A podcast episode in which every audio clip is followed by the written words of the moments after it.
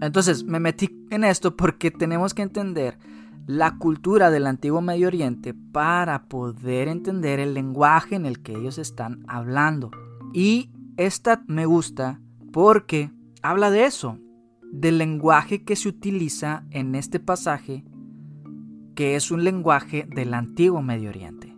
Y dice que esto está vinculado a un ritual de entronización. Primero Dios le pide que le dé una ofrenda hola, o sea, una ofrenda quemada, pero le pide a su hijo amado.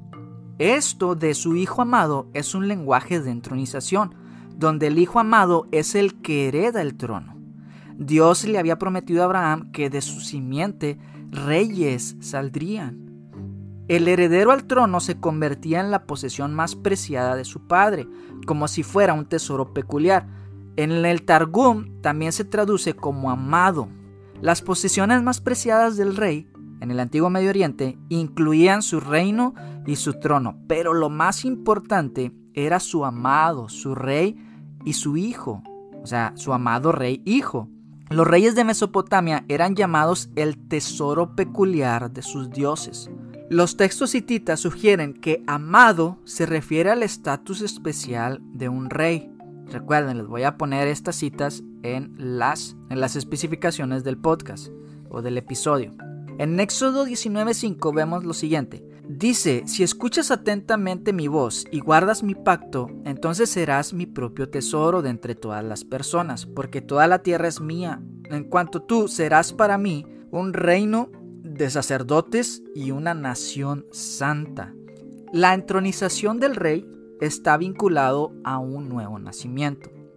O sea, ya vimos de que aquí está hablando de un lenguaje de reino, de que cuando se refiere a amado, está hablando acerca del hijo que va a ser entronado y de que los reyes eran el especial tesoro para los dioses. Entonces, la entronización del rey estaba vinculada a un nuevo nacimiento. ¿Sí? En su acceso, el hijo se convirtió en el único engendrado de su padre. Tú eres mi hijo hoy, te he engendrado. Esto, esto, esta, esta frase era una fórmula del antiguo Medio Oriente. Y lo que significaba es que era una aprobación. Así como el rey David proclamó declarar el decreto de Dios cuando dice, me dijo Dios, tú eres mi hijo, Hoy he llegado a ser tu padre, te he engendrado. Pídeme y yo te daré las naciones como tu heredad y los confines de la tierra como tu posesión. Y de esta misma manera Dios le habla a Yeshua y le dice, tú eres mi hijo, hoy he llegado a ser padre. Esto lo, lo vemos en Hebreos 5, verso 5. Con esto no estoy queriendo decir de que Jesús no era hijo de Dios, sino que hasta el momento de su bautizo fue hijo de Dios. No, Estoy diciendo de que este, vuelvo a repetir, es un lenguaje de entronización. Engendrado es la palabra hebrea yalat, que significa nacer, y toldot, que también aparece en Génesis, es una variación de yalat, que significa tener hijos.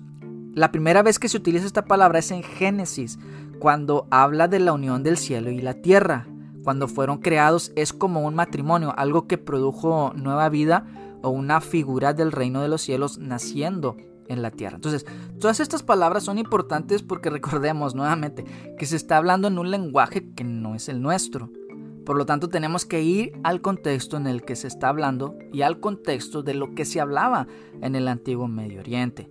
Y entonces, relacionando lo que dice en Hebreos 5:5 acerca de la entronización del Hijo o de la adopción del Hijo de Yeshua, y lo comparamos con Génesis cuando habla acerca de la unión del cielo y la tierra. Y esto lo, quiero explicar porque cuando se habla acerca de que Dios separó el cielo y la tierra, no está diciendo literalmente que lo separó, en realidad la expresión es como si hubiera hecho un corte.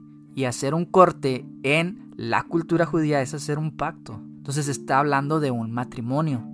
Es como decir, casó el cielo con la tierra. Y es interesante porque la idea que se tenía en esos tiempos es de que el cielo y la tierra estaban unidos y lo que los unía era un árbol, el árbol de la vida, era lo que unía el cielo y la tierra. Entonces está hablando también en términos de templo, en términos de conexión, lo que nos conecta con Dios, lo que conecta el cielo con la tierra.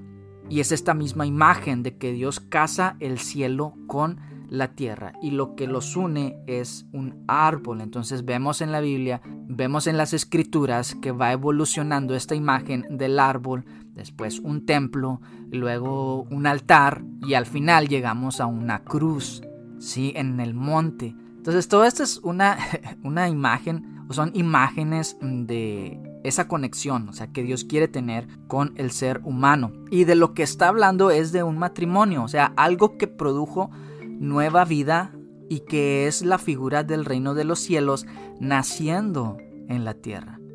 Ahora también se puede ver este paralelismo del establecimiento del reino en la tierra y el nacimiento del rey, o sea, el rey que era hijo. Estos eventos eran lo mismo y lo podemos ver en la creación de Adán cuando Adán, como el rey primogénito de una dinastía real, nace o es creado para gobernar ese reino.